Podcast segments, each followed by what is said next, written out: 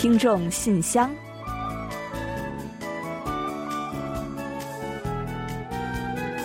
分享最新动态，聆听您的心声。听众朋友们好，我是李璐，欢迎您收听《听众信箱》节目。听众朋友大家好，我是婉玲，很高兴呢，又时隔一周跟大家相会在这里了。今年这一年啊，我们深受新冠疫情的影响。不可否认的是，疫情给我们带来了许多的遗憾。嗯，没错，其中的最遗憾之一呢，可能就是没有办法自由的去旅行了。嗯，这说走就走，已经跟我们很遥远了，感觉是吧？疫情呢，困住了我们出门看世界的脚步。不过呢，出乎意料的是呢，据韩国的一项调查显示啊，人们的旅游满意度呢，却较疫情之前呢有了大幅的上升。这是因为啊，以前呢，我们去旅游的时候呢，大多是走马观花，忙着这儿走走那儿看看。本来呢是要休息的，但是啊，回来之后啊，反倒是觉得更累了。而今年呢，人们不得不改变旅游的地点和形式，更多的呀、是去休息了，所以呢，满意度反而上升了。嗯，对啊，还有呢，我觉得就是因为对这种得之不易的 旅游机会就更珍惜了，嗯对吧？没错是这样。那么在这种情况下呢，人们都喜欢去哪儿呢？那据调查，济州岛在各方面的满意度呢，今年是再次排名第一了。啊，看来啊，对于游客们来说呢，无论是观光还是休息，济州岛都是上佳的选择。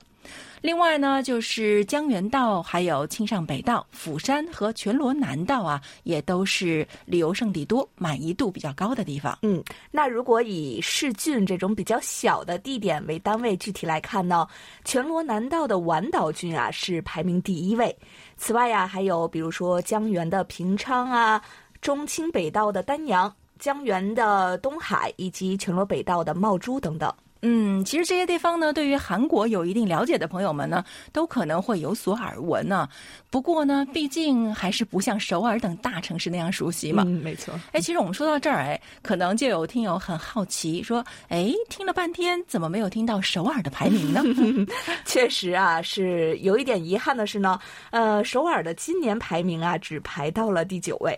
看来呢，真的是像刚刚我们说的，疫情之中啊，大家都到外地去休息式的旅行了，而首尔这样的钢筋水泥和人口密度较高的城市呢，就不似以往那么的受欢迎了。嗯，是的。所以呢，等到疫情结束之后啊，除了首尔这样韩国代表性的城市，也欢迎大家呢都去刚刚我们提到的那些您不太熟悉却又很治愈的地方去走走看看，一定会有不一样的收获哦。好了，接下来呢，就让我们一起打开今天的听众信箱，看看还有哪些有趣的内容要跟大家一起分享。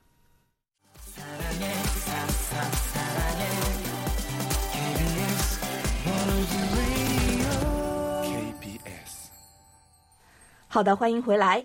您正在收听的是韩国国际广播电台的听众信箱节目。首先呢，我们还是来为大家预告一下本期节目都将为您安排播出哪些内容。我们这一期的信箱节目呢，是仍将安排播出韩广动态、来信选读和生日祝福等几个小栏目。在生日祝福栏目中呢，我们要为大家带来的是由李雪听友分享的人生感言。随后呢，还是会为过生日的听众朋友们送上一首好听的韩文歌曲作为祝福。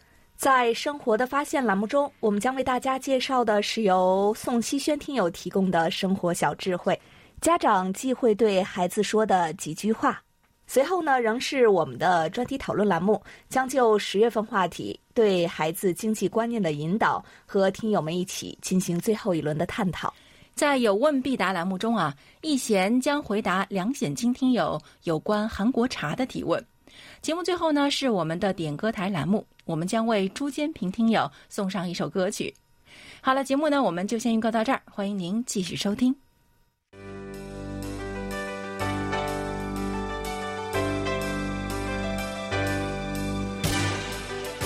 听众朋友，欢迎进入今天节目的第一个环节——韩广动态。首先呢，就近期听友们集中反映的登录我们网站呢，发现内容显示不完全呀、还有无法播放音频等情况。经过我们与技术部门的沟通，以及呢私下和几位遇到问题的听友的一同测试，呃，已经呀解决了使用电脑版 Chrome 浏览器登录我们网站听友所遇到的上述问题。嗯，所以呢，在这里啊，我们就要把具体的解决方法介绍给广大的听友们。建议有相关困扰的朋友啊，可以按照下面的方法来尝试解决一下。首先呢，是使用电脑谷歌 Chrome 浏览器的听友们啊，请您首先进入我们的网站，然后呢，去点击主页上端地址栏左侧的查看网站信息。嗯，在之后呢，会弹出一个对话框，这时呢，请您再点击网站设置，然后呢，点击隐私设置和安全性。一般呢，这种情况已经是网页这个对话框中是默认的了。然后呀，再请您找到 JavaScript，拼写呢是 J A V A S C R I P T，把这一项呢设置为允许（括弧里呢是写的是默认啊）。在这里呢，我们也要提醒大家一点的是啊，我们注意到呢，选项中啊有关允许的选项呢是有两项的，第一个呢是允许，另一个呢是允许和刚刚我们说的这个括号里写了一个默认。呃，那经过我们和听友的测试啊，发现呢，有的听友啊，Chrome 浏览器呢，原来是已经都设置为允许了，但是呢，网站仍不会正常的显示。后来呀，在和我们一起改为选择允许默认之后呢，网站显示就正常了。嗯，是的。那同时呢，我们也建议大家啊，把图片一项呀也设置为允许（括号默认），然后呢，您再关闭浏览器重新打开，应该就能够正常的使用我们网站的各项服务了。那这是我们和几位听友一同测试之后发现的比较可行的办法，所以啊，遇到问题的听友们呢，尽快去试一试看能不能解决您的问题。如果还是不行的话呢，也请您和我们取得联系，咱们再一起想办法来解决。嗯，那目前呢，对于使用微软、Edge 还有三六零浏览器的听友呀，我们也准备了类似的解决办法。但是啊，因为不同的浏览器具体的操作位置和表述会有一些差异。我们呢也正在等待试用这个爱指和三六零浏览器，遇到网站打开问题的听友呢，和我们取得联系，一同来测试一下上述这样的方法是否可行。所以呢，也麻烦遇到问题的听友啊，给我们发个邮件，我们呢将和您一起来连线解决问题。或者呢，连线不方便的话呀，我们也可以把具体的操作步骤以文字的形式发送给您尝试一下。嗯，是的。那对于手机登录网站遇到问题的听友们啊，因为呢相关的技术呢十分复杂，可能呢还会有很多原因。那所以呢，待我们找到更确切的原因和详细的解决办法之后啊，会再介绍给大家，免得给大家造成不必要的困扰。那我们也对相关问题啊，给听友们造成的困扰呢，在这里表示真诚的歉意。嗯，同时啊，也请大家相信我们一定会竭尽全力，尽早的解决相关问题的。等到我们最终确定所有的解决办法之后啊，我们也会在我们的网站上一份公告给大家，详细的介绍一下各个浏览器的解决方法。需要的听友呢，也欢迎大家来电邮和我们索取。好了，那最新动态就先介绍到这里。下面我们准备进入下一个环节，分享听友的来信。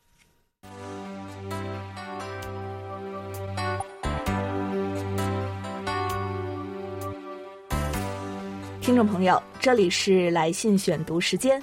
在分享听友们的来信前，还是提醒大家一下，稍后啊，我们将在节目最后的点歌台环节介绍我们的联系方式，还请不了解的听友们提前准备好记录一下。嗯，是的。另外呢，我们的节目表、还有收听证明卡等电台资料，以及网站上呢，也都可以查询到我们的联系方式的。所以呢，您可以多多给我们来信沟通的。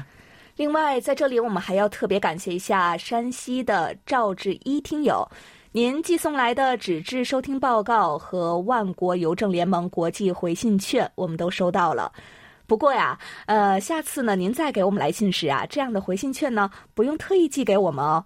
给大家寄送东西呢，自然是我们来负担邮费的。对呀，所以呢，赵志毅听友呢，真的是太费心了。我们也在这里感谢您的一番心意。不过啊，这样的宝贝呢，您可以留在更需要的地方。好了，接下来呢，我们就一起来分享今天的几封听友来信。首先呢，要跟大家一起分享的呢，是山东听友梁显金写来的一封信。他说啊，尊敬的韩国国际广播电台中国语组工作人员，你们好。最近呢，发生了好多事儿，一是中秋国庆双节刚结束，我这儿就发生了疫情，市政府决定对全市人员进行免费的核酸检测，每个人都到自己所在的社区进行了检测。每个区呢也会派两到三名医生到各个社区进行检测。好在没有发生大的疫情。那我们在这里啊，其实十月之前呢，已经好多人出门都不戴口罩了。但是出现疫情之后呢，大家又都戴上了口罩。看来啊，防控疫情这根弦到什么时候都不能松，否则就会出大问题。听到韩国疫情一直在反复，不知道你们那里怎么样了？还好吗？嗯啊，我想啊，这个梁显金听友说的应该就是中国国庆的时候，青岛市出现了少量的新增新冠肺炎确诊病例的事情。那这个呢，我们在这里呢也关注到了。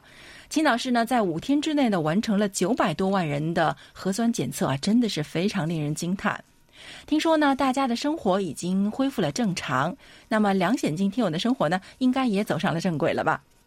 那至于韩国呢，啊，政府呢正在对保持社交距离的三大阶段标准和具体的防疫措施进行调整，对于各地的防疫措施呢，要进行细分化。那经过调整之后的标准呢，将于十一月一日发布。嗯，我想一定会有好消息的，啊，另外啊，梁显金听友呢还在信中提到了自己的一个爱好，就是喝茶。他说，上个月难得工作渐缓，周末在家里啊，把这几年存的茶叶翻出来检查一下，因为我喜欢喝茶，绿茶和红茶不能久存，都是要现买现喝。从前年开始迷上了普洱茶。因为普洱茶可以久存，而且口感会随着存放年份的增加而发生变化，在合适的储存环境下呢，可以存放十到十五年以上。所以我就从前年开始碰到好的普洱茶就会买一饼，到今年已经储存了有一小箱了。平时呢，每隔一段时间我都会打开来去看一下茶叶的情况，一是放入新茶，二呢是喝点老茶。第三呢，就是看看茶叶的储存情况，并且呢及时调整一下。没想到今年工作太忙了，也没来得及翻看茶叶的储存情况。而且呢，今年我们这里呢夏季特别的潮湿，雨也是下个不停。直到上个月周末在家休息的时候，我才想起来好久没有翻看茶叶了，急忙把小茶箱搬过来，发现上面都落满了灰尘。最上面的那层茶叶好像还没有事儿，能闻到茶香；中间的茶叶表面就有一些发霉的迹象了，而到了最下面，简直是惨不忍睹。我好不容易休息一天，这下可是有的忙了。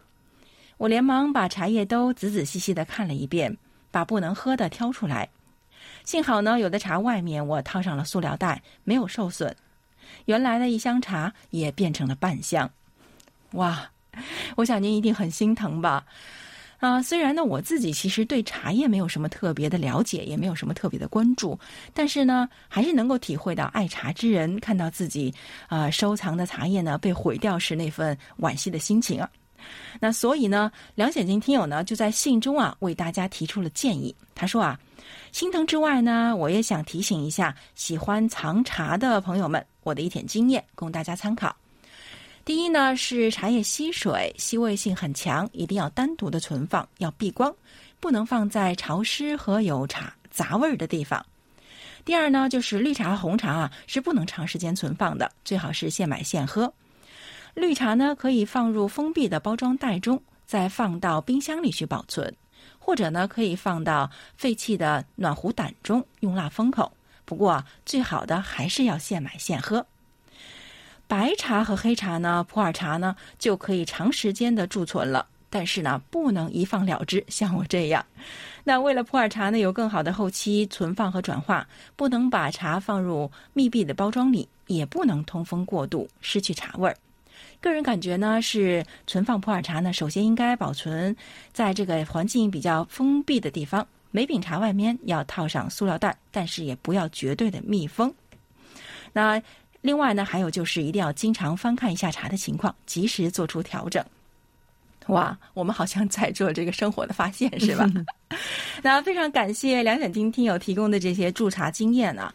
我想我们的听友中呢，一定也有不少人呢都是爱茶的。所以呢，大家可以参考一下他的建议。那如果有的听友呢有其他的经验啊方法，也可以来信呢跟我们分享一下，咱们来个以茶会友。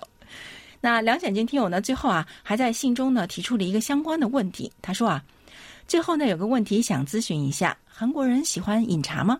韩国的茶大概分为哪几种呢？嗯，关于这个呢，刚刚我们在预告节目的时候呢，已经提到过了。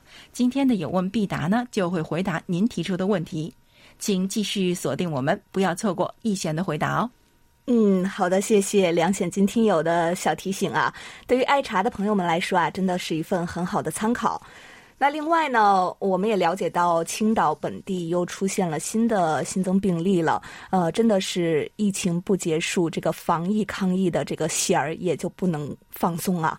请大家呢多注意身体。好，那接下来呀，我来介绍一下浙江省陆达成听友的一封来信。他说：“韩广中国语组，你们好。二零二零年的国庆和中秋节是一起的，所以在中国大陆有八天假期。”今年因为疫情的影响，我没有出去旅游，但是我通过在网络相册中照片回忆我之前的旅游经历。我想在这封 email 中给韩广中国语组的朋友们介绍我去老挝光溪瀑布的旅游经历吧。光溪瀑布是老挝最著名的瀑布，位于老挝北部旅游城市琅勃拉邦市的市郊，从琅勃拉邦市区开车需要大约一个小时。老挝政府在光溪瀑布建立了一个公园。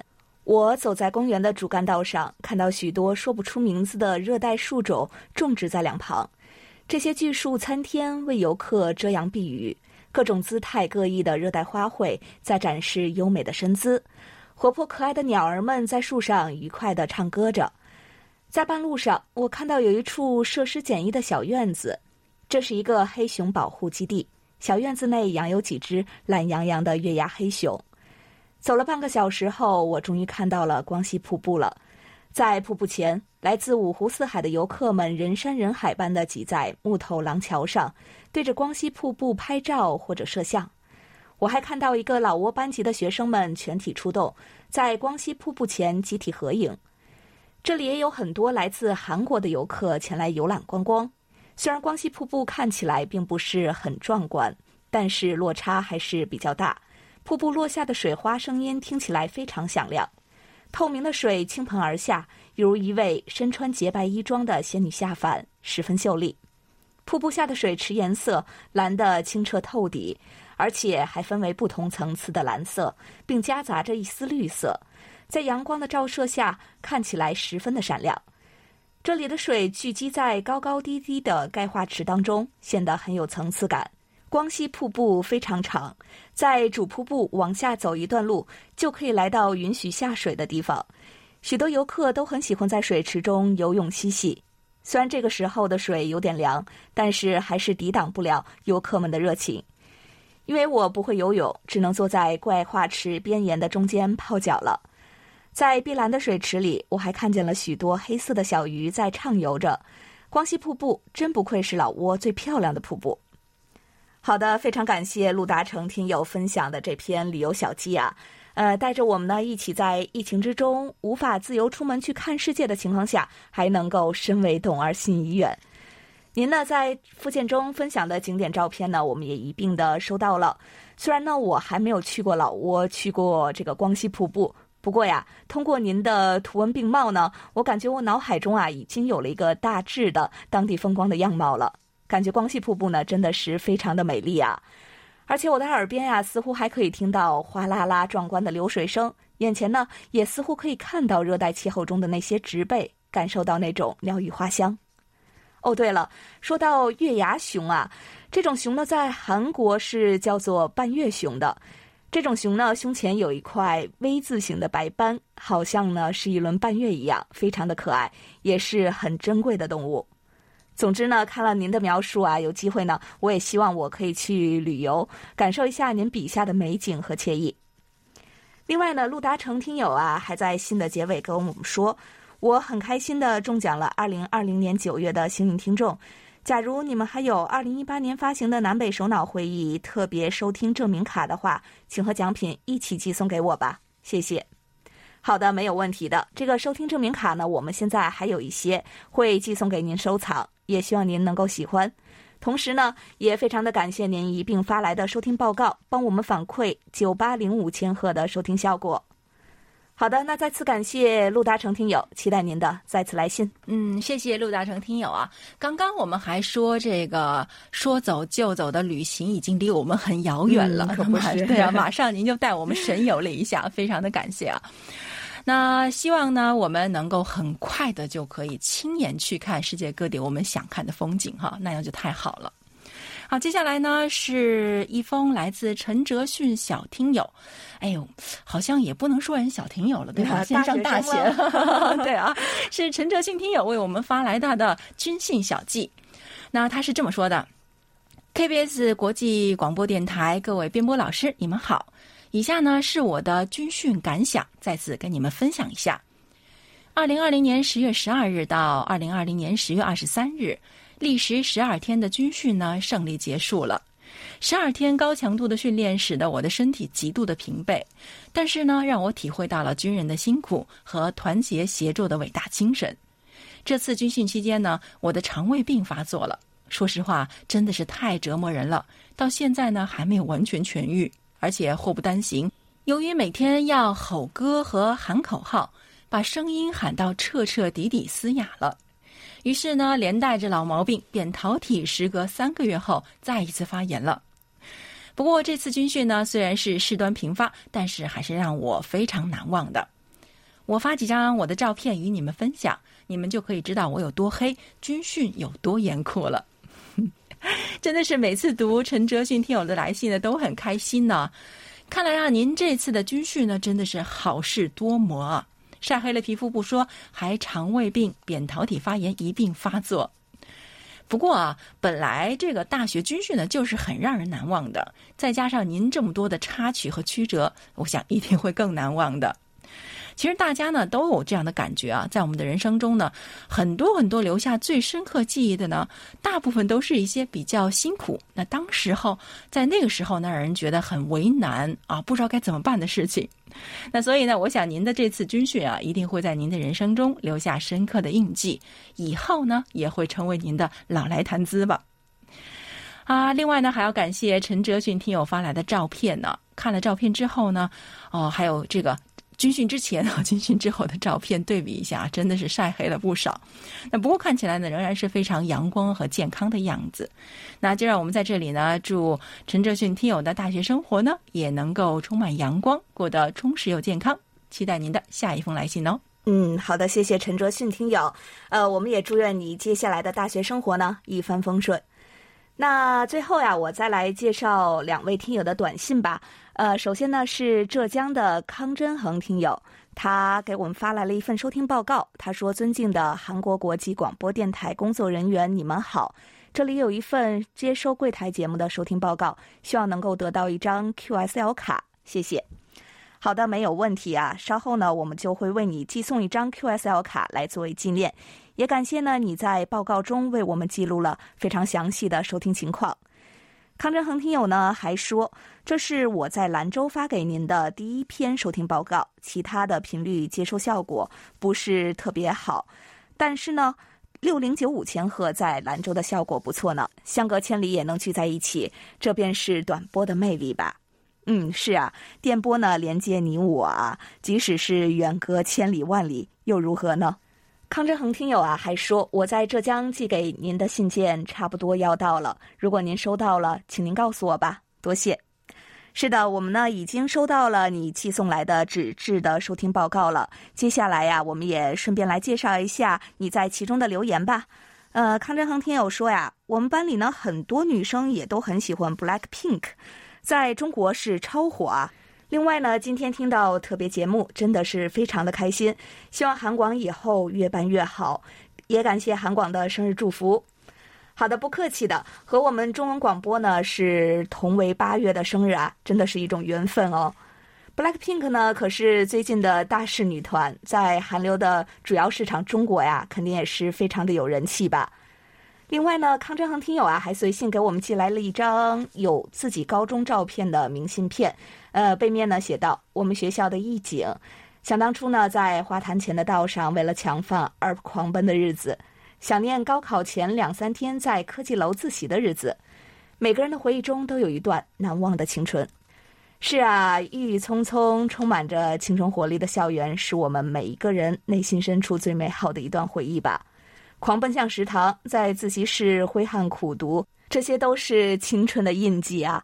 也只有青春时代呢，才会有机会去体验和感受，真的是非常的让人怀念。我想呢，这张印有校园景色的这个明信片，对康振恒听友来说，一定是非常珍贵的吧？也感谢呢，你把这份珍贵和我们一起来分享。另外啊，康振恒听友的大学生活呢，也是刚刚才开始。我想呀，今后呢，也一定还有机会去创造更多的青春的回忆。此外呢，孟泽听友也给我们来信了。他说：“呃，大家好，本月末呢我就要考试了，给我一些祝福吧。同时啊，我也附上照片，把我的美食呢分享给你们。”好的，谢谢孟泽听友。美食的照片呢，我们都看到了，看起来呢也是非常的诱人和好吃啊，看得我们口水都要下来了。我想呢，这也是您生活中的一些小确幸吧。也愿这份幸运呢一直能伴随您完成考试，祝您啊取得理想的成绩。好，再次感谢康真恒和孟泽两位听友。嗯，好的，感谢两位听友。当然呢，也要感谢所有来信与我们分享的听众朋友们。这每周一次呢，大家在这里呢交流一下自己的经历和所思所想呢，我觉得对我们大家来说呢，都是一份幸运。所以呢，就让我们一边期待着下一周的幸运时光，一边结束今天的来信选读，一起进入生日祝福单元，为下一周过生日的朋友们送去我们最美好的祝愿。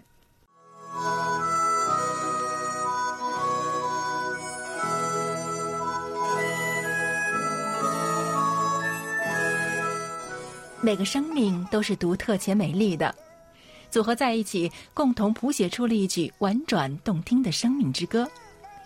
此时此刻，在韩广这个大家庭里，让我们把最真诚的祝福送给您。欢迎来到生日祝福。首先呢，我们送给即将过生日的听友们一段由辽宁省李雪听友分享的人生感言：人这辈子，人品最值钱。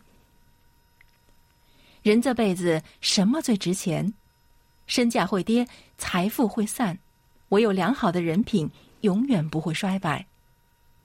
一个人可以没钱没势，但一定要有德有品；可以普通如草，但一定要稳重如山。好人品就是最大的人格魅力。一个人穷时骨气不能丢，富时良心不能无。身在闹市时要一心向善，人在深山中要学会知足。如果人品坏掉了，就算再厉害也不得人心。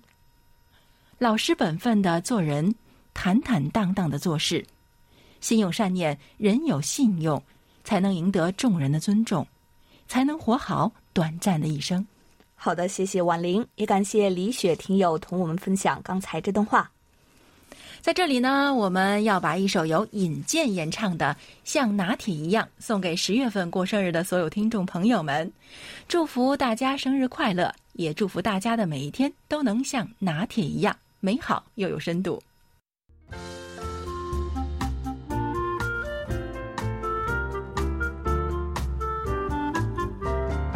生活中的点滴值得发现，生活中的小精彩无处不在。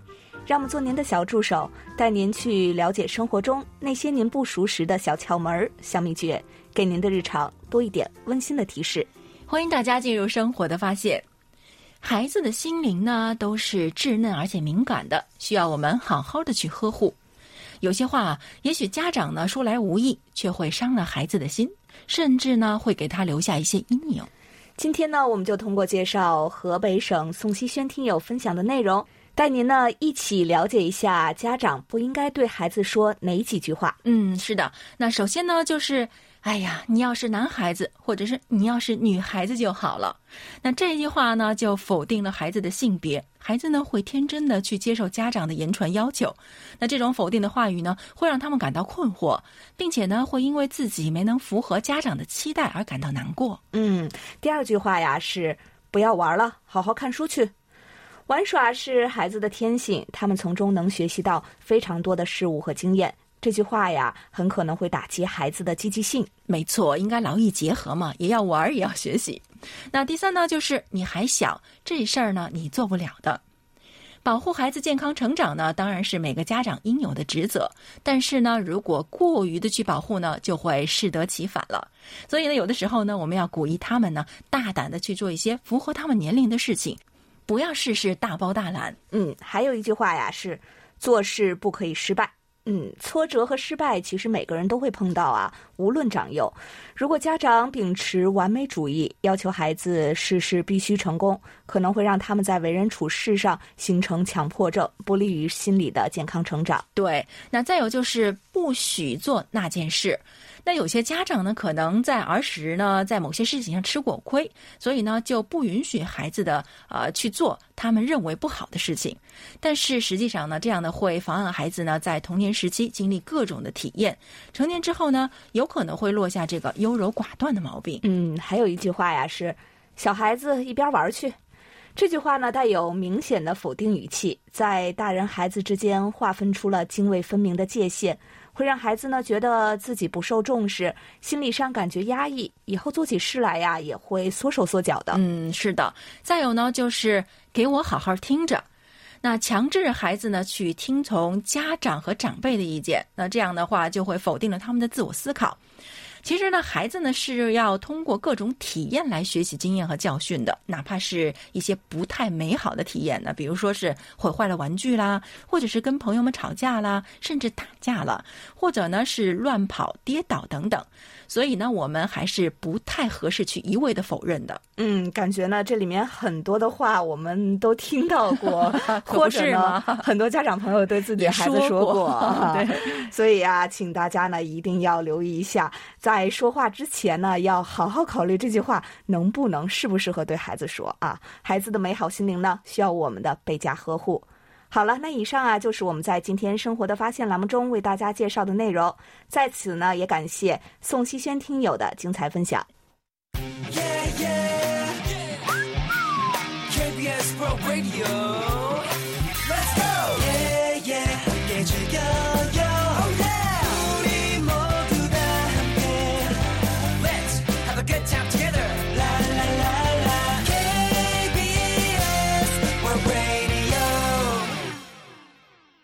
好的，欢迎回来，这里是韩国国际广播电台的听众信箱节目。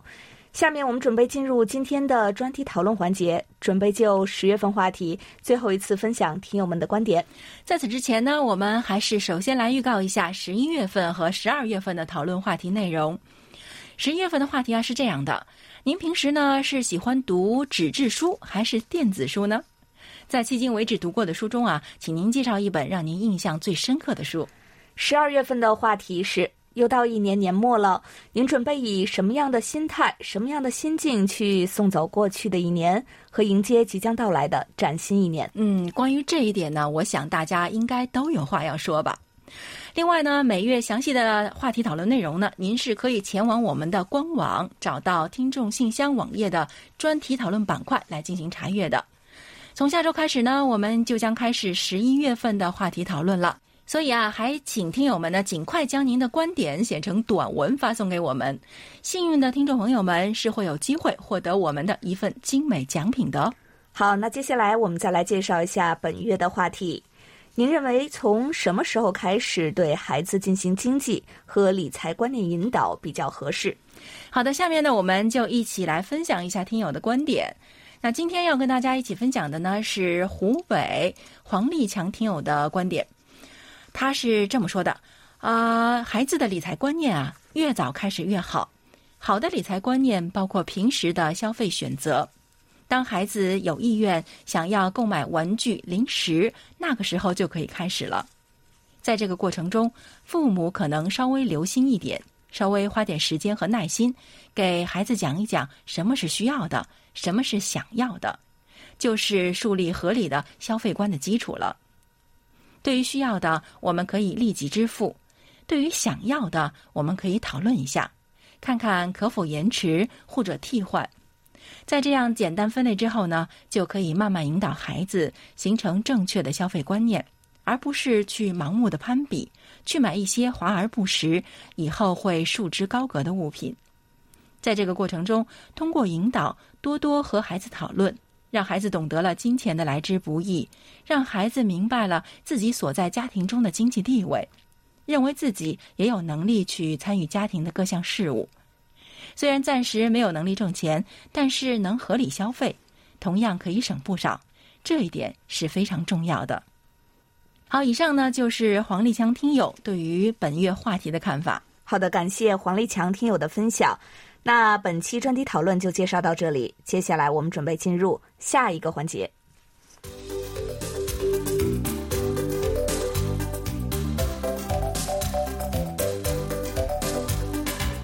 有问必答。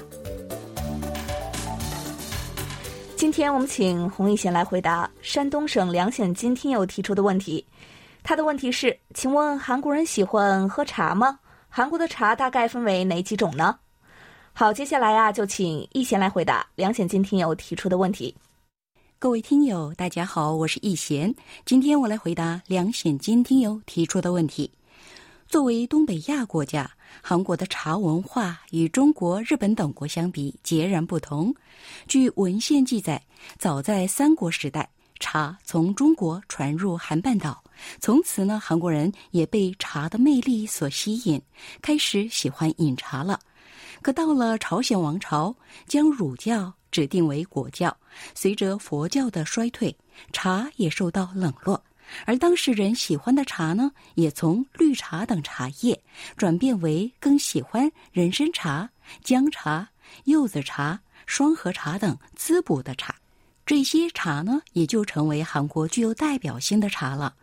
进入二十世纪的话，随着茶叶有益于健康的认识逐渐扩散，全罗道地区的野生茶树受到人们的关注，从此绿茶产业开始迅猛成长。韩国的绿茶呢，产量啊虽然远不及中国、日本、印度等国，但是韩国大力研发绿茶品种，并栽培韩国的绿茶品种。现如今，全罗南道的宝城、求里、庆尚南道的河东、济州岛都是韩国绿茶的主要产地，生产着闻名遐迩的绿茶。韩国绿茶最明显的特点呢是制作方式了。日本是将茶叶在阳光下或者是阴凉处晾晒，或者是蒸了以后晾干。韩国绿茶呢，则是炒制的，因为炒绿茶在颜色和味道方面更胜一筹。韩国的茶呢，按照材料分为药茶、谷物茶、水果茶。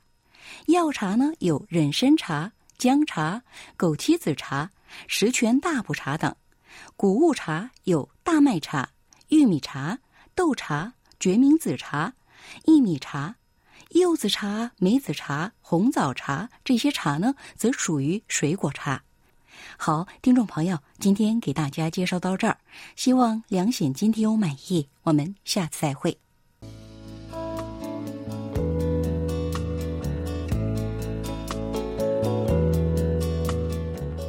节目最后是点歌台栏目。上海的朱建平听友此前给我们来信时提到，希望点播一首韩国歌星李善基演唱的歌曲《四春期》。朱坚平听友呢，希望将这首歌曲献给韩广和韩广的听众朋友们。嗯，好的，非常感谢朱坚平听友为我们点歌啊。《四春期》呢是李善基在二零零五年推出的专辑《四春期》中的同名歌曲，很多人都非常喜欢。那稍后呢，我们就跟大家一起来欣赏。当然，在播放歌曲之前呢，我们还是要先来揭晓一下本期节目的获奖名单。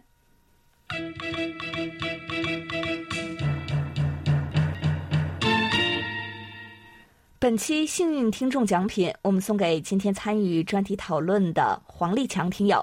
本期的热心听众奖品，我们送给即将要参加考试的孟泽听友，也是为我们的祝福加码吧！祝您取得优异的成绩，嗯，加油哦！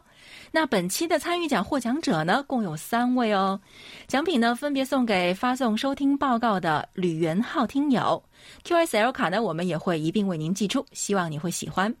另外的两份礼物呢，我们要送给发送收听报告的戴兆轰听友和张景松听友。感谢二位的详细反馈。那同样啊，我们也会为您二位呢送出一张 QSL 卡作为纪念。好的，恭喜所有的获奖听众们。